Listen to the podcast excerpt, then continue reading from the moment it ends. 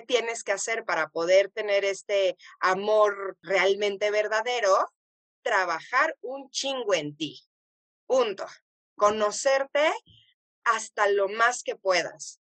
Y entonces, cuando tengas ya este conocimiento, vas a ver que te vas a sentir muy bien, te vas a sentir muy pleno, muy plena, y entonces sí estoy en la posibilidad de poder escoger a alguien para compartir un rato de mi vida, ¿no? Inadecuadas es un espacio para mujeres como tú y como yo. Como yo. Mujeres que se quieren cuestionar, que quieren aprender, que quieren crecer. Mujeres que buscan brillar de su propia manera y nunca dentro de un mismo molde. Mujeres que quieren esculpir su propio camino y romper sus propias barreras. Romper sus propias barreras. Y que creen que lo perfecto es enemigo de lo bueno. Me llamo Isabel Suárez y te quiero invitar a que tú y yo platiquemos de forma inadecuada. Mis queridísimas inadecuadas, bienvenidas y bienvenidos una vez más este nuevo miércoles inadecuadas. Hoy es un tema que me emociona bastante porque creo que es algo que a todos nos interesa. Hoy vamos a platicar del amor, pero nos vamos a enfocar en algo que creo que a todos en el fondo de repente nos puede dar un poquito de miedo. ¿Cómo saber si mi relación es dependiente o si mi relación es una relación sana y que está basada 100% en el amor?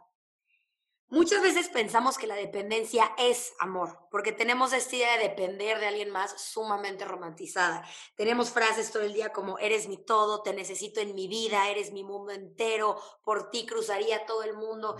Incluso pensamos que entre más amor existe en nuestra relación, más dependo de la otra persona.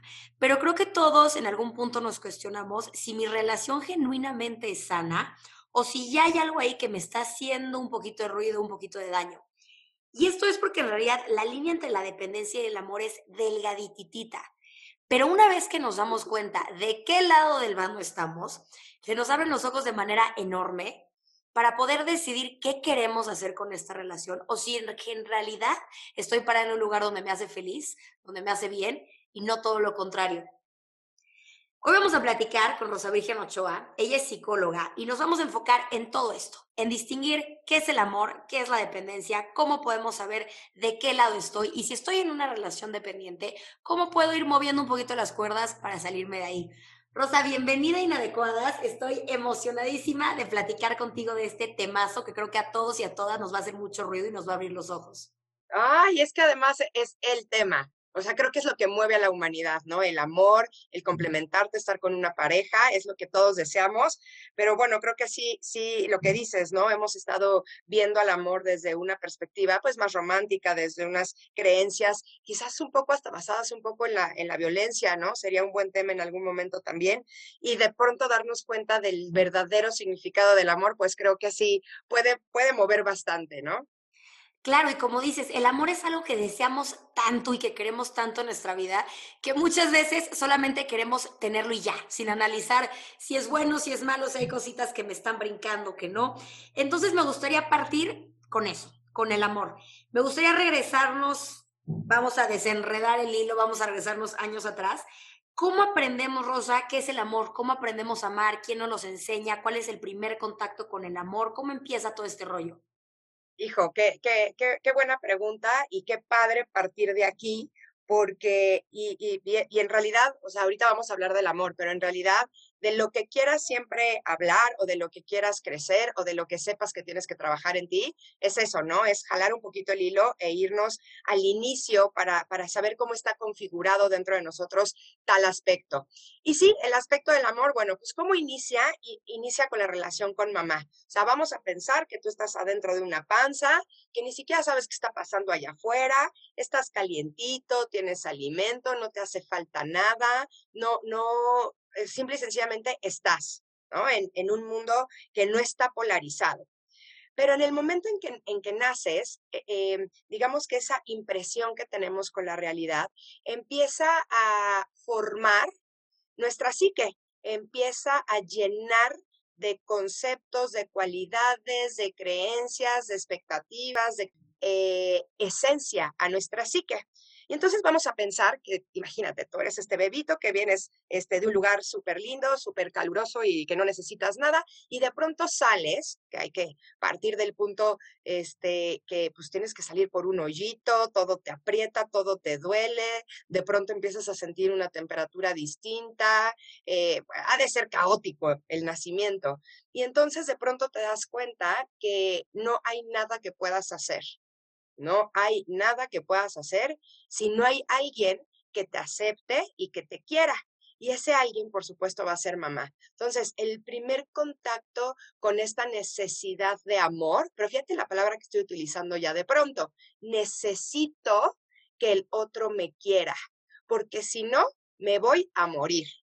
Entonces, ahí empieza tu relación con el amor, ¿no? La forma tan íntima en que esa mamá te va a aceptar, la forma en que esa mamá este, se despierte en la noche, te da de comer, te baña, te chiquea, te mima, este, se preocupa por ti. Entonces, en ese momento es donde tú dices, ah, esto es que alguien se preocupe por mí, es algo que yo necesito y entonces a esto se le llama amor. Ahí empieza todo, todo el show.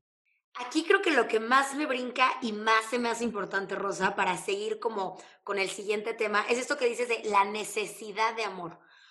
Es súper importante acá recalcar que lo que aprendemos aquí, en, en resumen, y corrígeme si estoy mal, es gracias al amor de mamá voy a sobrevivir. Por lo tanto, si mamá no me ama, no me quiere, me rechaza, me voy a morir. Entonces busco esta necesidad de amor literalmente como un mecanismo de supervivencia y que si alguien no me ama, por lo tanto me muero. Exacto, exacto. A mí me da risa, ¿no? Cuando estamos en, en consulta, eh, que la gente hasta le da pena decir, oye, es que yo me he dado cuenta que yo busco la aceptación. A ver, todo el mundo la buscamos todo mundo queremos que nos quieran, todo mundo queremos que nos amen. Por eso es como un motor bien importante el tema del amor, pero es una condición psíquica que nace desde el primer instante en el que, en el que salimos de la panza y por supuesto que tiene que ver con esta onda de necesito que alguien me ayude, necesito que alguien me quiera, si no me puedo morir. Exacto. Ya pasamos entonces al amor de mamá. Si no tengo este amor, por lo tanto, me muero. Ahora cuéntame, ¿qué pasa cuando entra papá al cuadro? Ah, bueno, es que eso es, híjole, eso está bien padre porque eh, vamos a pensar que tanto la mamá como el papá tienen una energía predominante dentro de su interior que puede ser o la femenina o la masculina. Para no revolver con, con, este tema de la energía, vamos a pensar que mamá tiene energía femenina y papá tiene energía masculina. Y cada una de las dos energías al final tienen características distintas, ¿no? Por eso mamá pues, es la encargada de darnos la intimidad, de darnos la comprensión, de darnos eh, la parte sentimental, la parte de entendimiento, este, la parte de la educación. Si te fijas, son como conceptos mucho más internos y mucho más eh, necesarios para la vida, ¿no? Para, para, la vida psíquica. En cambio, las características de papá, pues de pronto, ¿no? Una energía masculina, te imaginas a alguien competitivo, alguien con estructura, alguien a lo mejor que le gusta la jerarquía, que le gusta ser dominante, eh, ¿no? Fíjate cómo son, son características distintas. Y entonces, papá entra al cuadro del niño más o menos de manera ya consciente y de manera eh, mucho más ilustrada, más o menos a los dos años del, del niño. ¿Qué es lo, lo, que sucede? Durante dos años estamos eh, con mamá, eh, alimentándonos de ella, siendo ella totalmente de la que dependemos, y ahora ya usamos otra palabra ahí, dependemos, y a los dos años más o menos lo que ocurre con papá es que dice, este niño ya está listo para salir al parque. Y entonces agarra a papá y te saca. O sea, tú estás en la intimidad de tu casa y lo que hace papá con toda esa energía masculina es que agarra y te saca y te empieza a llevar al mundo eh, de allá afuera y te empieza a mostrar que hay cualidades que tienes que, saber eh, desarrollar si quieres vivir allá afuera, como la competencia, como la fuerza, ¿no? todas estas características. Ahora bien, lo que sucede en la psique es de que entonces vamos a pensar que toda nuestra psique estaba llena de este concepto de amor y que la única que lo representa es mi mamá. Pero de pronto, a los dos años, más o menos, me empiezo a dar cuenta que mi papá me empieza a sacar a cosas divertidas, que mi papá de pronto me está enseñando lo que es la independencia, me está enseñando a que yo realmente puedo hacer ciertas cosas, no como mamá que tantito lloro y está a los dos minutos viendo qué me pasa. No, papá dice, ay, no te pasó nada, eso es una raspada, levántate y vamos a seguir jugando. Entonces, eh, es esta, este, este nuevo otro mundo que se le abre al niño es un mundo pues bien interesante. Y entonces, lo que sucede aquí en el desarrollo personal es de que eh, en el caso de las niñas, por ejemplo, empieza a haber una figura que puede robarle el amor a mamá. ¿No? Esto en términos psicoanalistas eh, tiene que ver con todo un, complejo, que es el complejo de Edipo, que la mayoría de las personas lo, desarrollamos. ¿Y cuál es el complejo de Edipo? Bueno, no sé si te sepas la, historia de, o bueno, la mitología de Edipo, pero bueno, se las cuento porque es bastante interesante, de manera muy resumida, pero haz de cuenta que había dos reyes y entonces tienen a Edipo, que es el príncipe, y entonces van con, con el oráculo para preguntarle si Edipo va a ser un buen rey. Y entonces el oráculo les contesta, ah, Edipo va a ser de los mejores eh, reyes que tenga esta tierra. Sin embargo, va a pasar algo muy curioso con él. Resulta que se va a enamorar de su mamá y va a matar al rey. Ah, hijo, no, pues eso está muy feo. Y entonces dicen, ¿qué hacemos? Decidimos, los dos reyes, eh, dar en adopción a Edipo, a un campesino, como para que crezca como, como un ciudadano más. A los 18 años de Edipo, resulta que los dos reyes van en una carreta, tienen un accidente y entonces Edipo está ahí cerca y los auxilia. Y en ese momento se enamora de la reina. Por supuesto que aquí él ya no sabe que es su hijo. Se enamora de la reina, empiezan una relación, eh, el rey los cacha y entonces lo que sucede es que tiene un pleito muy fuerte con Edipo en donde Edipo mata al rey. Y entonces la reina pues le dice, bueno, pues ahora te toca ser el siguiente rey, pero tenemos que ir al oráculo para que sepa vas a ser un buen rey o no. Van al oráculo y el oráculo les dice, yo ya leí el destino de este hombre, él es Edipo, es tu hijo, se enamoró de ti y mató al rey, ¿no? Este, este, este complejo que tenemos los seres humanos y que se ve eh, muy gráficamente en, la mitología es entonces, estamos enamorados de nuestra mamá. Hombres y mujeres estamos enamorados de nuestra mamá. Cuando entra la imagen de papá, volteamos, sobre todo la mujer, volteamos a ver al, al papá y decimos, ay, mira, mujer con mujer como que no se puede, como que no vamos a llegar a nada pero a lo mejor con mi papá sí puedo llegar a algún lado. Y entonces lo que sucede es que ese amor que le tienes a mamá se voltea a ver a papá y entonces eh, tratamos de alguna manera de hacer que nos amen. ¿Qué sucede? Pasa por ahí de los 9, 10 años, que ya te das cuenta que tu papá nunca te va a pagar y que por ahí no es. Y entonces eh, ya empieza como todo un momento en donde se calman las aguas y donde ese, ese complejo lo tienes que resolver. Ahora bien, de esa resolución, o sea, de cómo tú resuelves el amor que le tienes a mamá o en el caso de la mujer que se ve transferido al papá, cómo tú lo resuelves es la manera en que tú vas a ver el amor el día de mañana. Entonces, por eso es tan importante poder hacer un proceso edípico de una manera correcta, ¿no? Quiero recalcar lo último que dijiste de cómo resuelvo este complejo, es la idea que se me va a quedar del amor. Entonces, ya tenemos que partimos de la base que aprendo a querer gracias a mi mamá. Ella me va a enseñar que el amor es una necesidad que literalmente, va de la redundancia, necesito para sobrevivir. Después entra papá, ahí cambian un poquito las cosas, ya me doy cuenta que no dependo tanto de mamá, y de la manera en la que resuelvo este conflicto de estoy enamorada de mi mamá, luego de mi papá, entre Edipo y todo esto, es el resumen de lo que se me queda a mí, de cómo voy a amar y de lo que aprendí del amor, ¿no? Así es, así es, justo, muy buen resumen. Ok, vamos caminando entonces de la mano, Rosa, vamos perfecto. Ya aprendí esto del amor. Ahora, cuando me doy cuenta que entonces mi papá no puede ser el hombre de mi vida y la persona en la cual estoy enamorada, voy creciendo y vamos a partir de la idea de que lo que tenía antes es un amor infantil y vamos a convertirlo en un amor adulto, ¿no? Ya que hago esta desconexión de no, ¿qué crees? No me puedo casar con mi papá y ahí no está el amor de mi vida.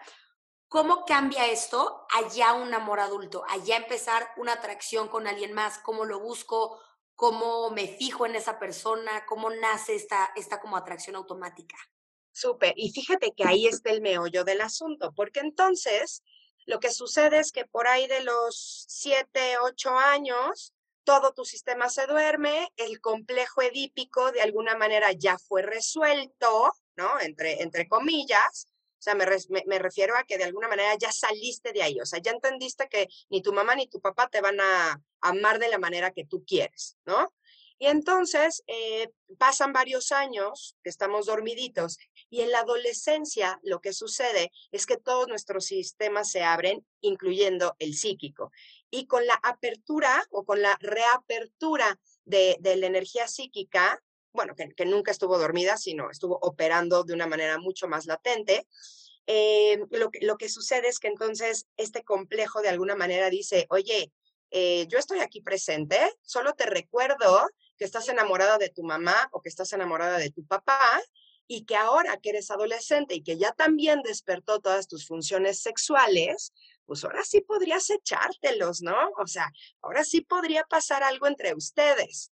Y entonces, por ejemplo, el adolescente, una de las primeras reacciones que tiene es, ¿Eh? por supuesto que no, ¿no? Yo no quiero estar con mi mamá y yo no quiero estar con mi papá y empieza esta lucha y empieza este rechazo de la adolescencia con los padres, ¿no? Entonces, también entender eso es bien interesante porque eh, detectamos que, que, la adolescencia es un momento eh, de, de revolución, de estar rebelde con nuestros padres, pero en realidad lo que está ocurriendo psíquicamente es no estoy de rebelde, simple y sencillamente me estoy dando cuenta que yo no quiero estar con ellos eh, en, en, en, cuanto al amor, y entonces, ¿qué sucede? Pues nos volteamos con, con, los, con, con nuestra pareja o con, con, el sexo que te interesa y entonces eh, empiezas a ver en él aquello que quedó en el trabajo edípico contigo.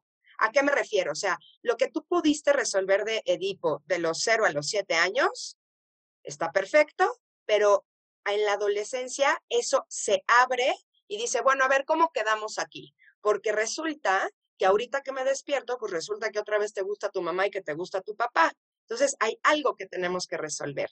Y de pronto ahí es donde nos damos cuenta que realmente lo que significaba el amor era una necesidad de aceptación que parte del punto de que tú me veas y tú me reconozcas. Y entonces aquí vamos a entrar a otra explicación también compleja, pero súper importante para poder entender el amor. Eh, fíjate bien, los ojos sirven para ver, pero ellos nunca se ven a sí mismos. ¿Qué quiere decir esto? Para que yo me pueda ver a mí misma, necesito reflejar mi imagen en el otro. Si no, no existo. Entonces vamos a pensar un poco en esto que dijimos que cuando nazco, lo primero que necesito es que el otro me acepte. ¿Cuál es la manera en que yo sé que el otro me acepta? Porque me reconoce que estoy ahí. Fíjate, los niños chiquitos lo que hacen es, hacen un dibujo y ¿qué es lo primero que hacen este, con la mamá o con el papá? Mira, mira, mira mi dibujo, mamá, mira mi dibujo. Quiero que lo veas, voltea, voltea, voltea.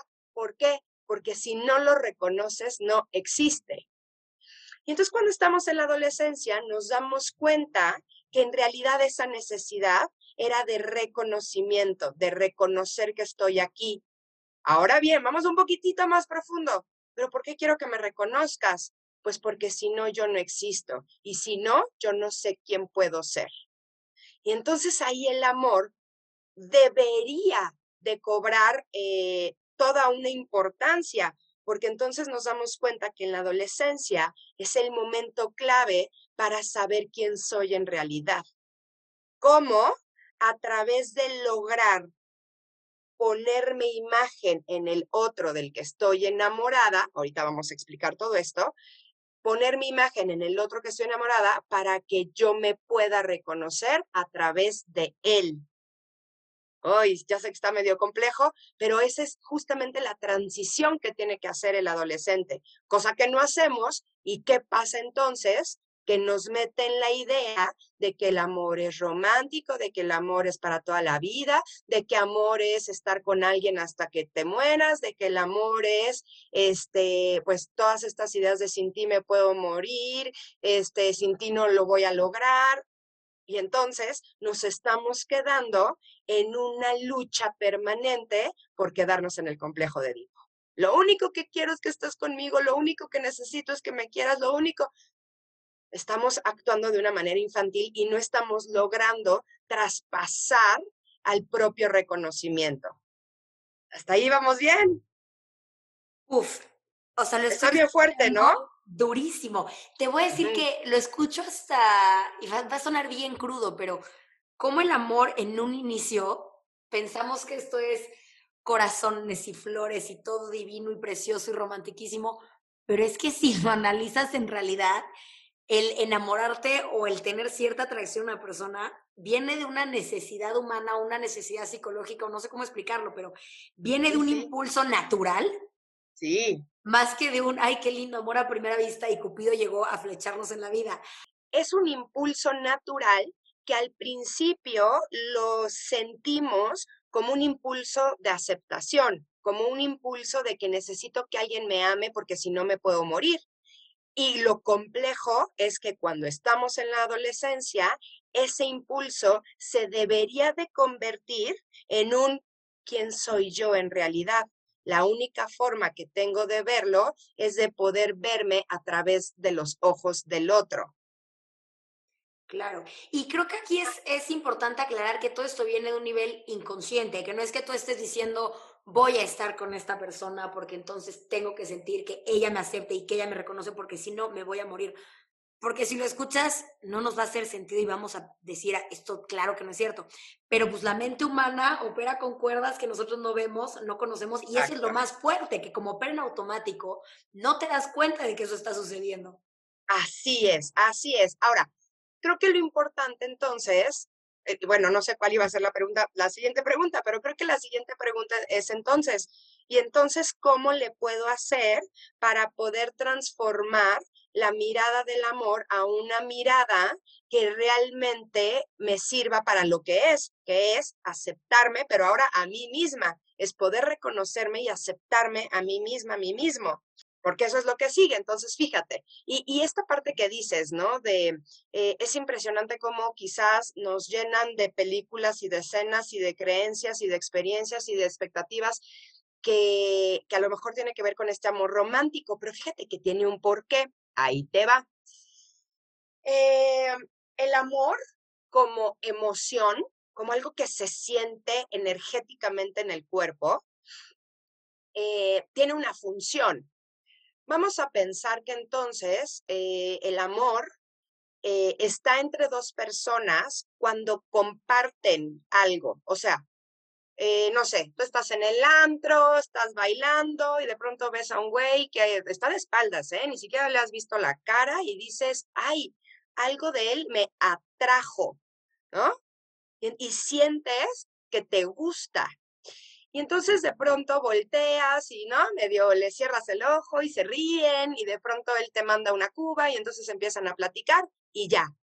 Cuando estás platicando con esta persona y empieza, ay, a mí me gusta la carne, ay, a mí también. Oye, que me gustan los bolos, ay, a mí también. No, y me encanta ir de hiking, ay, a mí también. Ahí están compartiendo. Y entonces, ¿qué es lo que sucede? Vamos a pensar en el amor como como si fuera una energía que tenemos dentro de, nuestro cuerpo que funciona como si fueran imanes.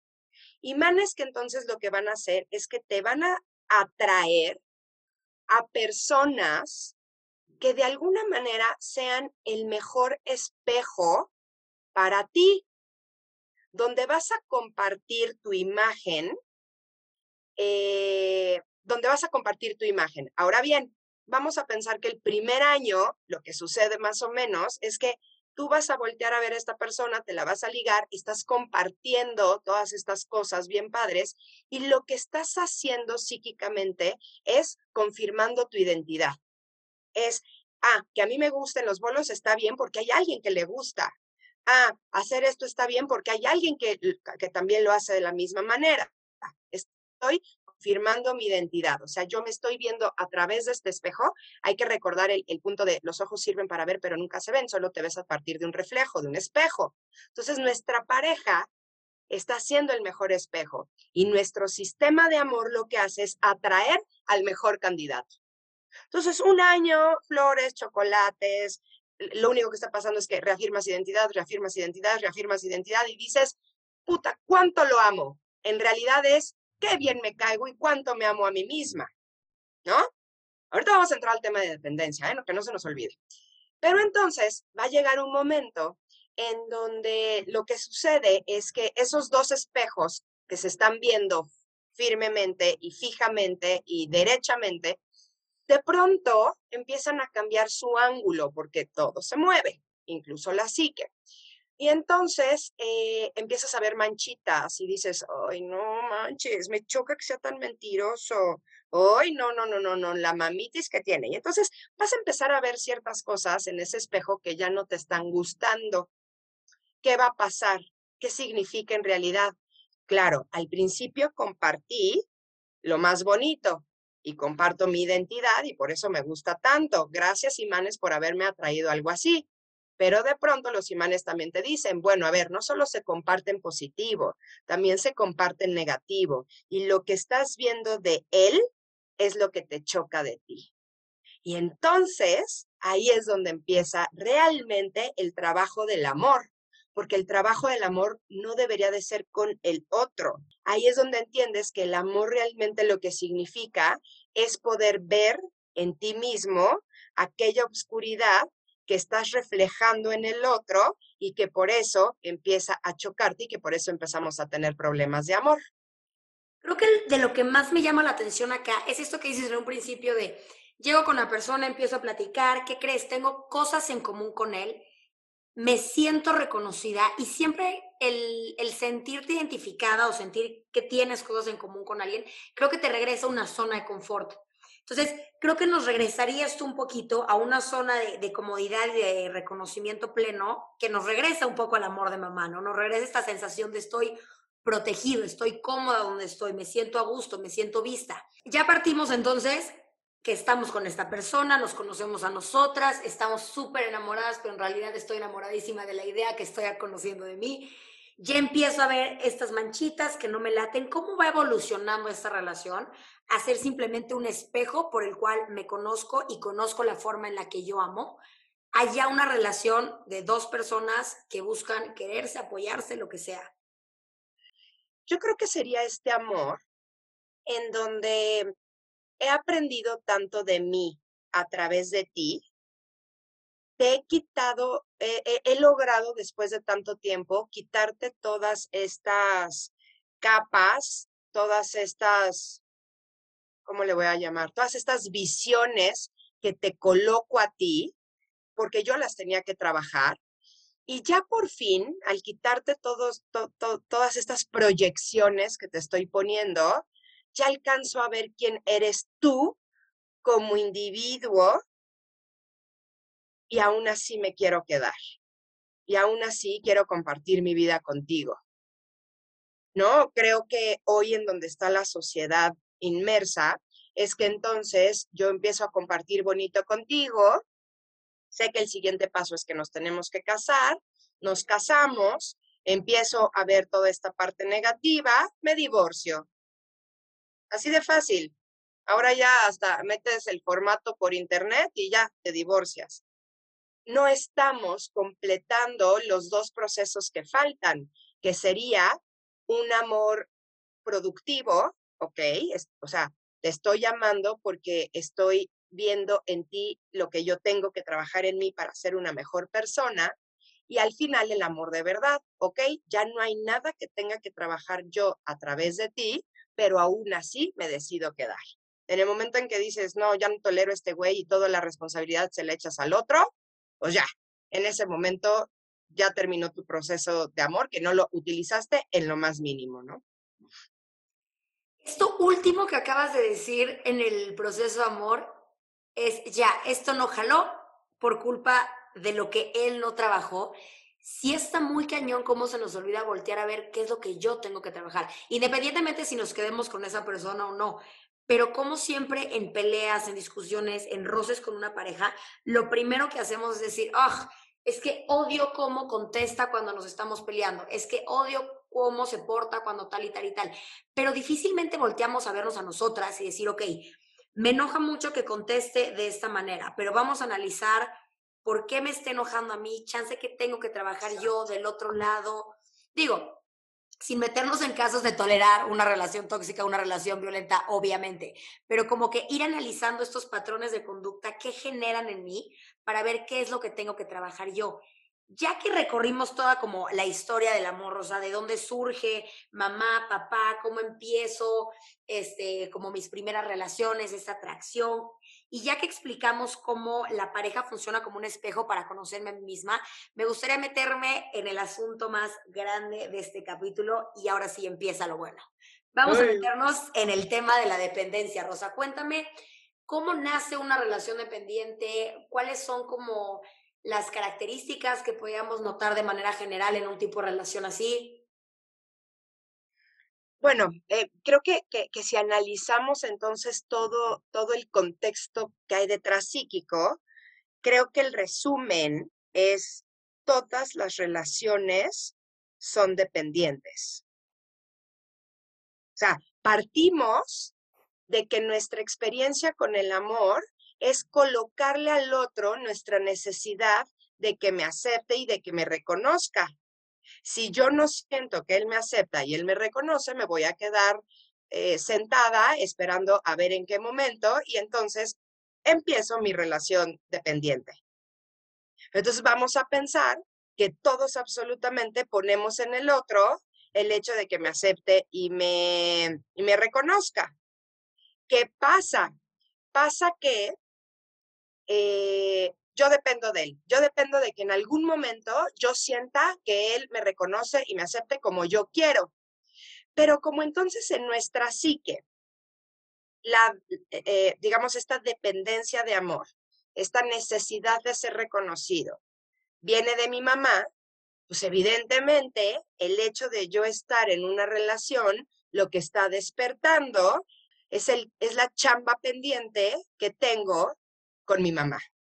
Entonces ahí se abre una huella muy interesante por, y, también puede ser con papá, ¿eh? O sea, e, e, estoy hablando de, de, los casos más generales y de cómo se comporta generalmente, pero bueno, ya sabemos que cada cabeza es un mundo y, y cómo se interpretan las energías es otra cosa y, y, cómo se acomoda psíquicamente es otra cosa y qué complejo es otra cosa, pero estoy hablando en términos generales. Entonces, en términos generales, yo me, o sea, lo que está sucediendo conmigo en el amor es que yo estoy esperando de ti que tú me aceptes y que tú me quieras. Ojo, como yo lo, como yo lo viví.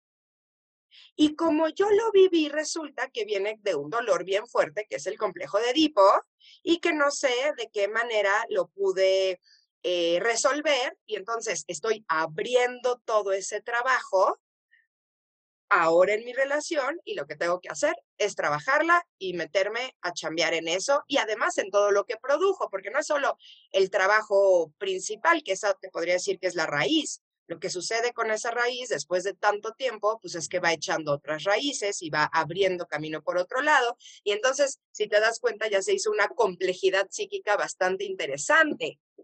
Pero entonces, creo que aquí lo que hay que rescatar es saber, todos somos dependientes. Cuando tú inicias una relación, desde la inconsciencia, lo estás haciendo desde la dependencia. Ya se puso bien interesante esto. Regresamos entonces a que cuando estoy con esta persona, estoy buscando el amor como me lo enseñó mamá, pero tal cual.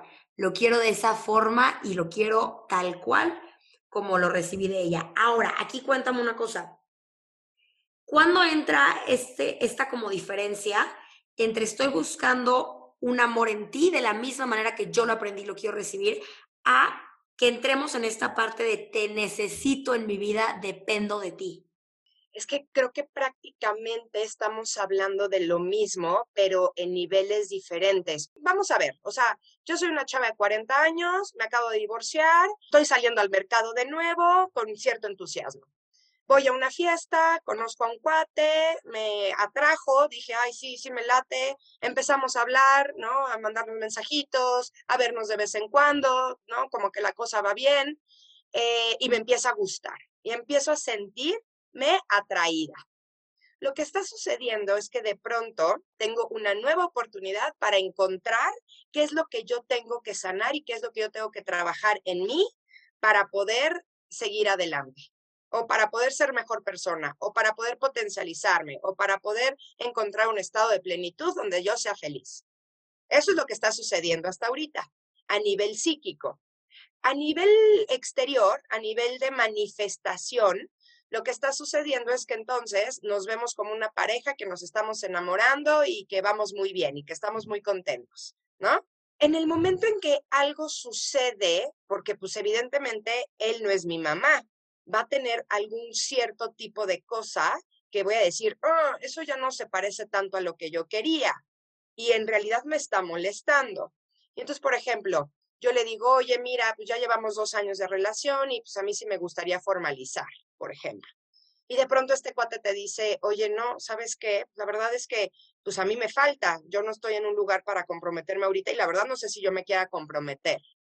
Y entonces yo, yo pienso, a nivel externo, a nivel de manifestación, bueno, ay, a ver, la verdad es que me cae increíble, nos llevamos súper bien, este, estoy feliz, lo único que me falta es ese compromiso, pero bueno, pues no pasa nada, ¿no? Eh, eh, me voy a esperar a ver en qué momento él está listo, ¿sabes? Y entonces, ¿qué sucede? Que yo le estoy entregando a él esta posibilidad sentido, ya estoy dependiendo de él, o sea, ya dependo de que él se quiera comprometer. Lo que está sucediendo a nivel interno es de que yo voy a empezar a ver algo que ya no me gustó, que es que no se compromete. Y de pronto, vamos a poner el ejemplo, que si yo realmente en el momento en que él no se compromete, yo tengo un trabajo psíquico importante, ¿no? Voy con mi terapeuta y le digo, oye, fíjate que yo ya me estoy queriendo comprometer con este cuate, pero él no quiere.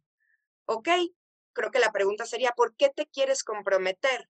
Y entonces a nivel psíquico, lo que sucede es que tú dices, ah, ya entendí, lo que pasa es que mi mamá trabajaba mucho y todo el tiempo me dejaba y no, de alguna manera no sentía compromiso de mi mamá conmigo. Me dejaba con la nana me dejaba con la abuela y la realidad es que pasé muy poco tiempo con ella. Entonces yo lo que, cuando yo empiezo a sentir que amo a alguien, lo que quiero es que se comprometa para saber que se va a quedar. Y entonces ahí fíjate cómo, si yo realmente hago este trabajo de, o sea, de, de, trabajar en mí misma y de darme cuenta qué fue lo que me dolió cuando era chiquita y que por qué lo estoy manifestando y replicando en este eh, nivel de, de pareja, pues entonces lo trabajo y digo, yo no necesito el compromiso para ser feliz conmigo. Entonces yo no le voy a exigir a él que se comprometa, entonces no dependo de él. Eso que acabas de explicar al final creo que resume absolutamente todo, este capítulo. Exacto, exacto. Regresamos a un punto de, vamos a recordar una vez más, que si no me aman, me muero. Y que si no me reconocen, me muero. Porque si mi mamá no me reconocía, no me amaba, por lo tanto, entonces yo no comía, no me bañaba, no dormía, todo esto, y pues me iba a morir. Regresamos a esto que recordemos que lo tenemos en el inconsciente. No es que tú pienses que si el novio no te pela te vas a morir, pero tu inconsciente sí tiene como que ese miedo y esa reacción. Vamos a buscar lo que nos faltó en el amor de mamá, las necesidades que yo tenía y que chance mamá no me dio en ese momento. Llego con una pareja y quiero colocar estas necesidades en la pareja y ahí empieza la dependencia. Porque entonces, ¿qué crees? A mí me faltó, digamos que, reconocimiento. Entonces, tu pareja me tienes que reconocer. A mí me faltó compromiso, como decías tú hace rato. Entonces, tu pareja me la tienes que dar. Colocamos entonces expectativas en nuestra pareja y asumimos que esas expectativas a fuerza se van a cumplir porque pues el amor lo puede todo y el amor mueve montañas. Entonces, por lo tanto, claro que se van a cumplir esas expectativas. Y aquí básicamente estoy poniendo toda mi felicidad y toda mi salud mental incluso en manos de esta otra persona. Aquí, ojo, voy a hacer un paréntesis todo lo que estoy diciendo yo podría sonar como, ay, pobrecita de mí, que entonces todos mis traumas son por las necesidades de mi mamá y que mi pareja no me va a cumplir estas expectativas. No, no, no. Aquí estamos hablando desde un papel de responsables, no de víctimas. Todos tenemos heridas, todos tenemos expectativas. Acá lo importante es ver cómo jugamos con ellas y qué hacemos con ellas. Entonces, Rosa, regresemos a la parte de la pareja. Coloco estas necesidades en mi pareja, coloco todas las expectativas de que se vayan a cumplir y aquí ya me enredé en una dependencia terrible. así es. Ahora, creo que sí hay niveles, ¿no? Creo que hay niveles de dependencia que quizás se mantienen de una manera muy psíquica, ¿no? O sea, tú lo estás sintiendo, pero en realidad la relación parece que ahí se lleva, ¿no? O sea, eh, a lo mejor en la forma en que se manifiesta la relación, es una relación sana, es una relación eh, en donde él depende de ti y tú dependes de él, que eso es como, podría decir, un, un, eh, nivel de sanidad bueno, y entonces de alguna manera ahí se van campechaneando. Creo que el problema está en cuando realmente la otra persona ya te está señalando un dolor muy profundo, un dolor muy fuerte que tú tienes y que lo colocaste en él y entonces estás dependiendo de que él te lo resuelva, de que en algún momento eh, él te lo ponga encima de la cara para que tú lo puedas ver, pero como no lo estás haciendo tú, y lo estás transfiriendo o lo estás poniendo en él, pues te vas a quedar dependiendo ahí toda tu vida. ¿Tienes una explicación de todo esto que se me hace brutal para como terminar de abrir los ojos con este tema? que es esta parte de ver a tu pareja sin la necesidad de rellenar un espacio que dejó tu mamá. ¿A qué voy con esto? Ver a tu pareja sin estos huecos que necesito regresamos a ejemplos para que esto sea más fácil. Yo necesito compromiso, yo necesito estabilidad, yo necesito aprobación, yo necesito que me volteen a ver. Eso es de un punto infantil, no es de un punto de que en ese momento de tu vida necesitas estabilidad. igual y le voy a meter un poquitito más de complejidad, pero creo que con lo que estás diciendo cabe muy bien, porque entonces si te fijas es, a ver, yo necesito admiración, yo necesito pertenencia, yo necesito complicidad, yo necesito comunicación, ¿no? Pero hay que tomar en cuenta que el inconsciente es aquello que colocas todo lo que te dolió, todo lo que no te gustó en algún momento. Entonces, seguramente el entrar en ese espacio no es tan sencillo como decir, a ver, yo necesito compromiso, es entrar a un espacio de dolor para darte cuenta, ahora sí que la mierda que traes, los demonios que traes, enfrentarlos, verlos a los ojos, aceptarlos y entonces sí, colocarte a ti la resolución y la sanación de ese concepto. Porque hasta que no lo hagas, tú vas a seguir viendo con ojos de eso que estás necesitando a los demás. O sea, el, hecho de decir, sí, yo, yo le estoy colocando a él compromiso, no es tan sencillo llegar ahí. Sea, tienes que pasar por un momento de dolor porque estás entrando al inconsciente para darte cuenta qué es lo que realmente traes. O sea, hay que, hay que mencionar, es inconsciente, no lo tenemos consciente. Ahora, Rosa, dime una cosa. ¿Cuál es aquí la diferencia? Digo, partiendo de la base, como lo dijiste hace rato, que todas las relaciones son dependientes. Aquí el tema es ver qué tanto nivel de dependencia tengas para ver si es algo dañino o no. ¿Cómo puedo reconocer yo la diferencia entre tener una ilusión con mi pareja y decir, este, me encantaría que el día de mañana podamos formar una familia o me encantaría que el día de mañana podamos vivir en tal lugar, ¿no? Como estos planes de vida eh, e ilusiones que tienes en conjunto con tu pareja, allá verlo como un tema dependiente de colocar una necesidad o colocar tu propia felicidad en las manos de esa persona. Híjole, es que creo que estás tocando un tema bien, bien complicado porque la cosa es que, te digo, ¿no? O sea, sin saber de estadísticas, pero realmente nadie, nadie entiende el amor como realmente funciona dentro de nosotros. Y entonces lo que sucede es de que pues vas en tu relación tapando ciertas cosas que quizás no te gustan, aceptándolas, tolerándolas, eh, lo cual ahora entendemos que realmente lo que estoy haciendo es alimentando mi dependencia Y cuando tomamos la decisión eh, de casarnos, de tener hijos, lo estamos haciendo desde esa misma dependencia, lo estamos haciendo desde esa misma eh, enfermedad mutua que tenemos como pareja, para que tú puedas decidir realmente estar con alguien, ¿por qué no eh, llegar a un entendimiento que hasta que yo no sea feliz conmigo, hasta que yo no esté en paz conmigo misma, pues no voy a poder tener nunca una relación feliz y en paz. ¿Qué tienes que hacer para poder tener este amor eh, realmente verdadero? Trabajar un chingo en ti. Punto. Conocerte hasta lo más que puedas. Y entonces, cuando tengas ya este conocimiento, vas a ver que te vas a sentir muy bien, te vas a sentir muy pleno, muy plena, y entonces sí estoy en la posibilidad de poder escoger a alguien para compartir un rato de mi vida, ¿no? Creo que con lo que me acabas de decir, me solucionaste una de las últimas preguntas que te iba a hacer de cómo me salgo de esta dependencia. Y creo que justamente lo que dices, paso número uno, autoconocimiento, que lo he dicho muchísimo, muchísimo en otros capítulos, pero creo que el autoconocimiento es la base de todo. Y se nos olvida que ese autoconocimiento sí, sí va a doler, porque ¿qué crees? Vas a tocar heridas bien profundas que estaban en el inconsciente y que de repente vas a decir, híjole, se sentía mejor cuando no las tenía tan, tan a la vista. Pero si no las vemos, justamente vamos por la vida creando relaciones, creando lazos desde un lugar que no es genuino y que no es amor. Y aquí paso número dos, una vez que ya logré ese autoconocimiento, ya vi qué necesidades tengo, qué es lo que necesito, necesito que me reconozcan, necesito admiración, necesito A, B, C, D, ya que lo tengo, entonces, ¿cómo me lo voy a dar a mí misma? ¿Cómo antes de exigir que mi pareja me reconozca, me voy a reconocer yo? ¿Cómo antes de exigir que mi pareja me tenga admiración, me voy a admirar yo? Y así puedes irte con la lista de las características que tú quieras en una pareja pero yo creo que aquí la clave está en que las necesidades que no recibí en, en este amor infantil, en el amor de mamá, las aprendo a identificar y me las aprendo a dar yo. Eso.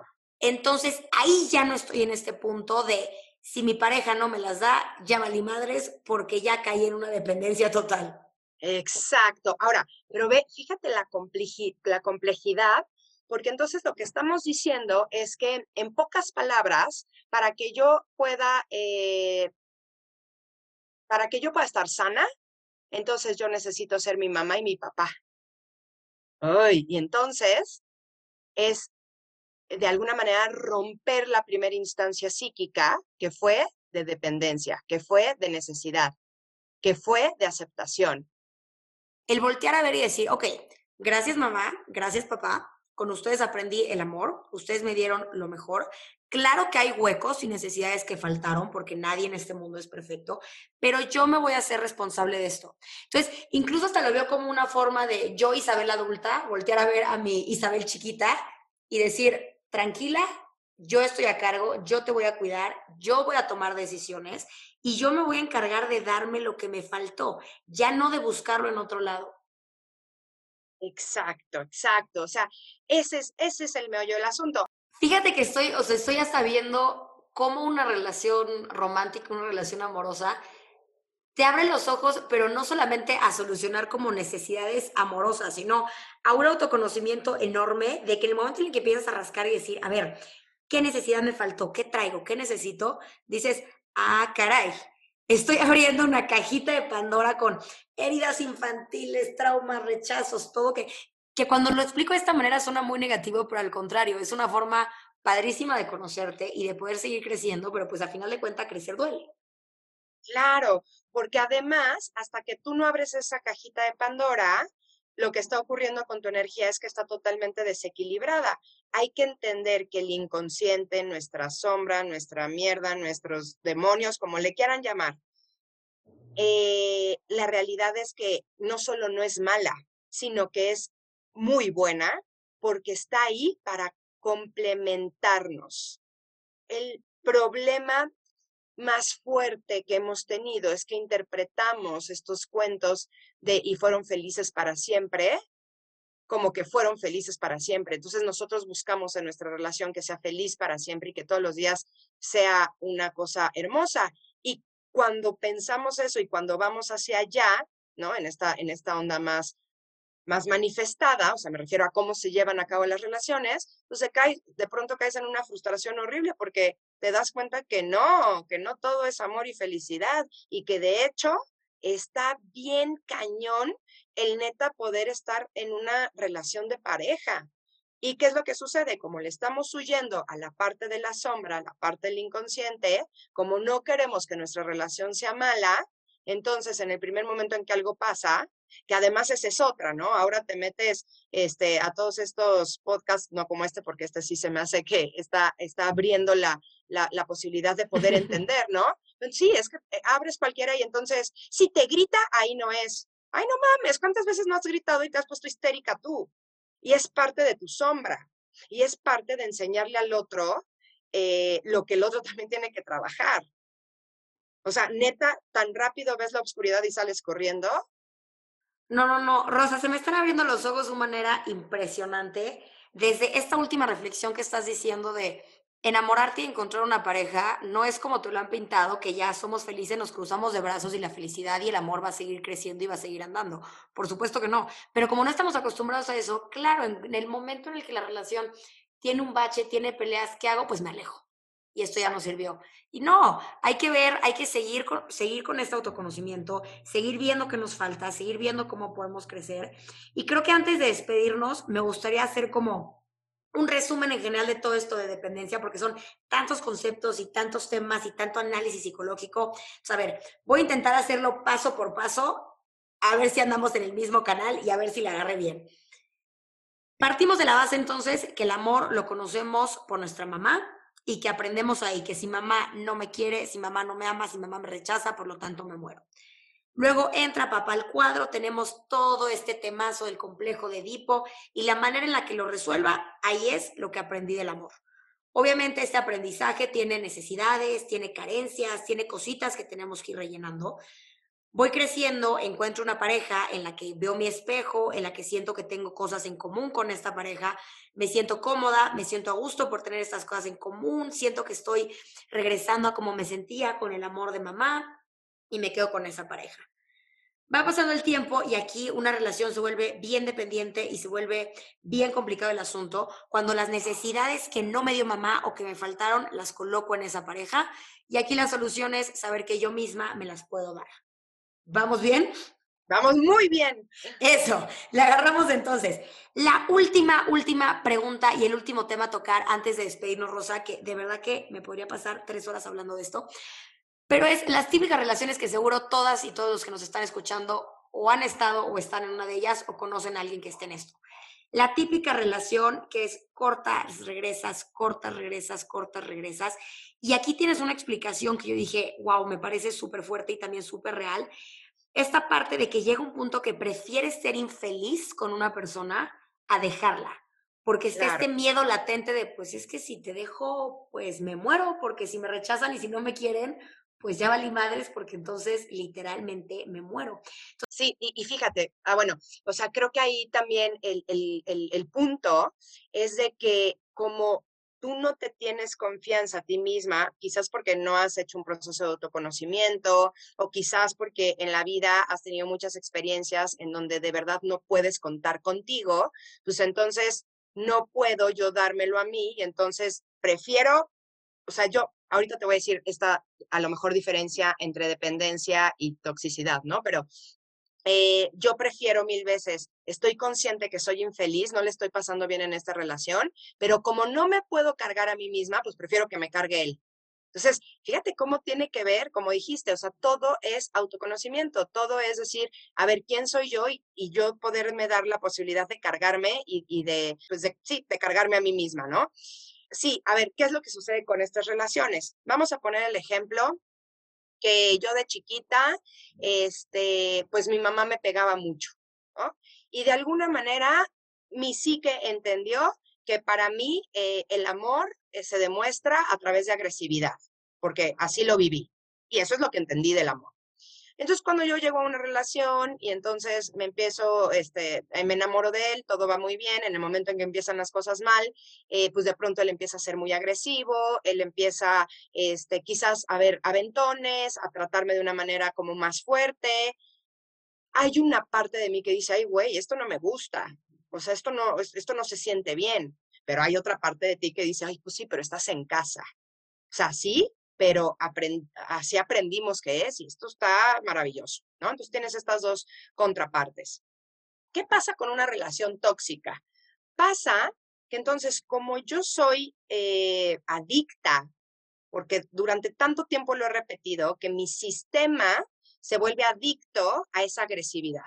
Entonces, como yo soy adicta a esa agresividad, creo que la palabra adicción es muy buena, porque entonces la he estado consumiendo, consumiendo, consumiendo, hasta que va a llegar un punto que ya necesito tanta agresividad. Imagínate una adicción, o sea, tú te metes una línea de coca ahorita y mañana te tienes que meter dos y mañana te tienes que meter tres para que te funcione. Lo mismo pasa con las adicciones emocionales. Entonces, yo aprendí de mi mamá la agresividad, soy adicta a la agresividad, estoy con una pareja que es agresivo y entonces hoy me gritó, mañana me empujó y pasó mañana me soltó una cachetada. ¿Por qué no me puedo zafar de ahí? Porque lo necesito, porque soy adicta. Nada más que ahora ya estoy en un nivel de adicción que me está haciendo tóxica. O sea, si tú te metes 20 rayas al día, seguramente te va a hacer mal. Lo mismo pasa con las adicciones emocionales. Llegan un momento en donde la, la sustancia, digamos, química a la que eres adicta, en este caso la agresividad, ya es tóxica en tu cuerpo. Ya es tóxica. Entonces, ya te está cayendo tan mal que dices, me tengo que alejar, pues te alejas. Pero luego dice, ay, ya, por favor, una rayita, una rayita, por favor, un gritito de agresividad. Pues le hablas y vuelves. Y ya, está tan tóxico que te alejas. Y ya, te sientes un poquito mejor, pero tienes que regresar. Entonces, esas son, e, e, esa es la diferencia quizás entre ver que una relación es tóxica, porque ya es de verdad tanto eh, la emoción que me hace sentir, que ya es tóxica, a la dependiente que dices, bueno, y como yo esto no lo puedo resolver, mejor te lo dejo a ti y me voy a quedar dependiendo hasta que ya no seas así conmigo o hasta que ya lo, hasta que ya me puedas resolver el tema que yo tengo interno. Rosa, de verdad, qué maravilla de capítulo, qué maravilla de conversación. Me encantaría volverte a tener acá porque estoy haciendo una lista de tantos temas y tantos bullets de ahora me encantaría preguntarle de esto y ahora me urge un capítulo con ella de esto. Me fascinaría poderte tener aquí de regreso. Antes de despedirnos, me encantaría que nos dejaras tus redes para la gente que se quiere informar más de este tema o que Rosa tiene de verdad un contenido que a mí, puff, no puedo ser más fan, que nos dejaras cómo te podemos encontrar en Instagram por si la gente quiere aprender un poquitín más de todo esto. Sí, eh, mira, mi cuenta está como Rosa Virgen Ochoa, así todo junto y con minúsculas. Este, bueno, ahí me pueden ver, ahí pues ya sabes, ¿no? Se, se abren todos los canales, este, se pasa, salgo en medios, entonces todo lo que sale en medios también sale ahí. Ahí es como el punto de partida y ahí nos podemos encontrar. Perfecto. Mil, mil gracias nuevamente. Gracias a todas las que nos están escuchando y nos vemos el siguiente miércoles de Inadecuadas. Gracias.